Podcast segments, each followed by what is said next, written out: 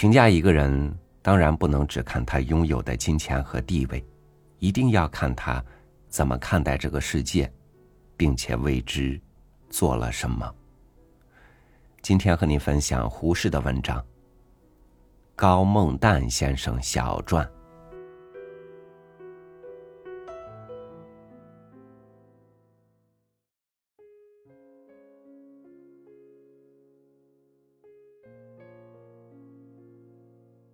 民国十年的春末夏初，高梦旦先生从上海到北京来看我。他说，他现在决定辞去商务印书馆编译所所长的事，他希望我肯去做他的继任者。他说：“北京大学固然重要，我们总希望你不会看不起商务印书馆的事业。”我们的意思却是十分诚恳的。那时我还不满三十岁，高先生已是五十多岁的人了。他的谈话很诚恳，我很受感动。我对他说：“我绝不会看不起商务印书馆的工作，一个支配几千万儿童的知识思想的机关，当然比北京大学重要多了。我所虑的。”只是怕我自己干不了这件事。当时我答应他，夏天到上海商务印书馆去住一两个月，看看里面的工作，并且看看我自己配不配接受孟旦先生的付托。那年暑假期中，我在上海住了四十五天，天天到商务印书馆编译所去。高先生每天他把编译所各部分的工作指示给我看。把所中的同事介绍和我谈话。每天他家中送饭来，我若没有外面的约会，总是和他同吃午饭。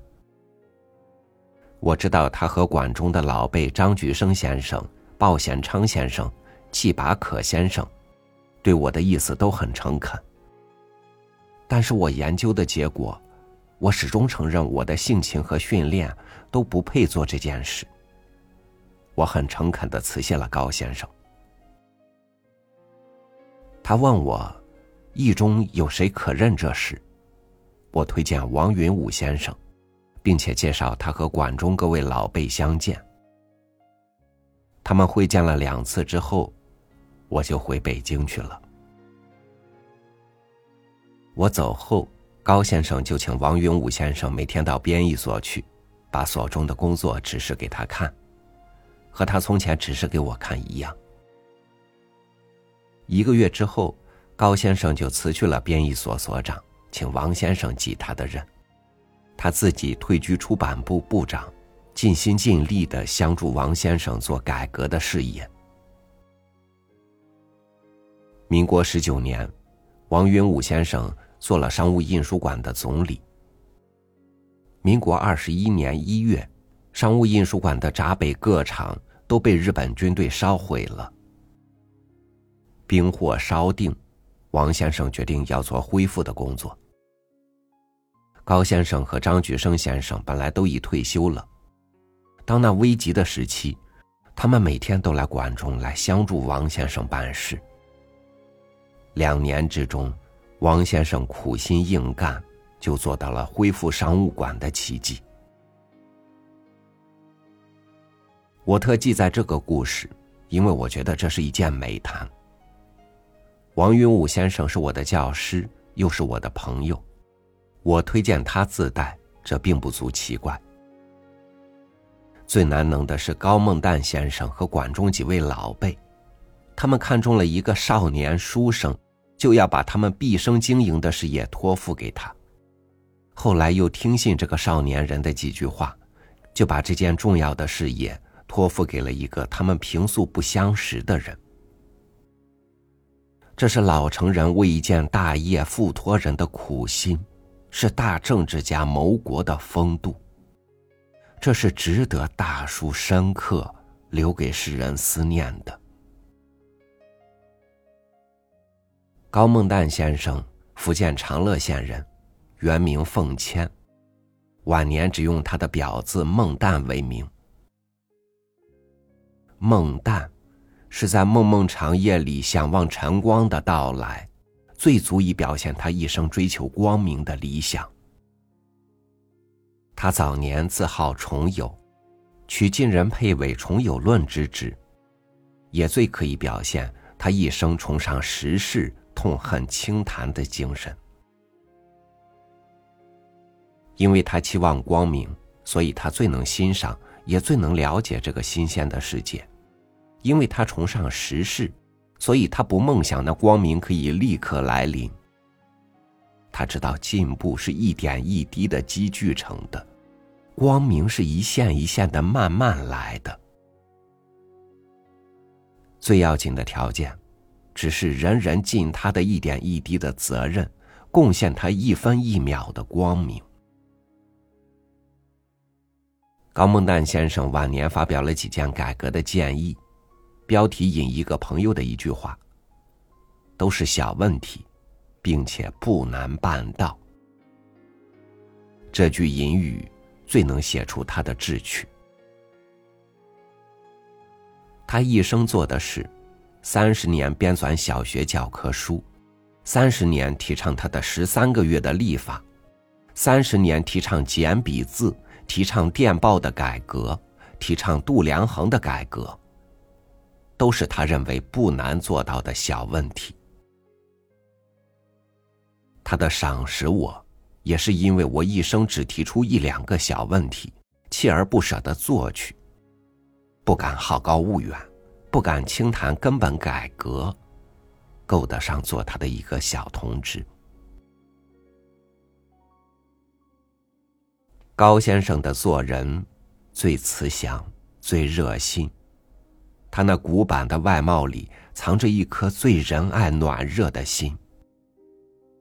在他的大家庭里，他的儿子、女儿都说：“吴父不仅是一个好父亲，时间一个有益慎独的朋友。”他的侄儿侄女们都说：“史一书是圣人。”这个圣人不是圣庙里陪吃冷猪肉的圣人，是一个处处能体谅人、能了解人、能帮助人。能热烈的爱人的新时代的圣火，他爱朋友，爱社会，爱国家，爱世界。他爱真理，崇拜自由，信仰科学。因为他信仰科学，所以他痛恨玄谈，痛恨中医。因为他爱国家社会。所以他爱护人才，真如同性命一样。他爱敬张菊生先生，就如同爱敬他的两个哥哥一样。他爱惜我们一般年轻的朋友，就如同他爱护他自己的儿女一样。他的最可爱之处，是因为他最能忘了自己。他没有利心。没有明心，没有圣心。人都说他冲淡，其实他是浓炽热烈。在他那浓炽热烈的心里，他期望一切有力量而又肯努力的人都能成功胜利。别人的成功胜利，都使他欢喜安慰，如同他自己的成功胜利一样。因为浓炽热烈，所以冲淡的，好像没有自己了。高先生生于公历一八七零年一月二十八日，死于一九三六年七月二十三日，葬在上海虹桥公墓。葬后第四个月，他的朋友胡适。在太平洋船上写这篇小传。